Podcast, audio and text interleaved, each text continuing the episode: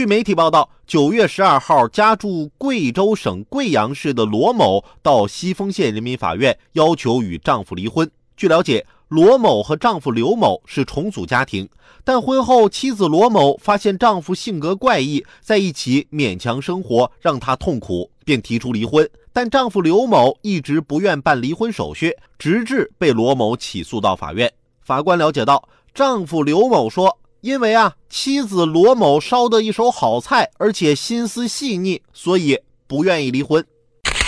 听着这丈夫夸了半天，怎么跟夸保姆一样呢？心思细腻，烧的一手好菜，你这是借着结婚的幌子找保姆吗？起诉你离婚，你又不同意，那老婆这儿好那儿好的，那你平时怎么不对她好点呢？夫妻呀，应该相互扶持。多替对方着想。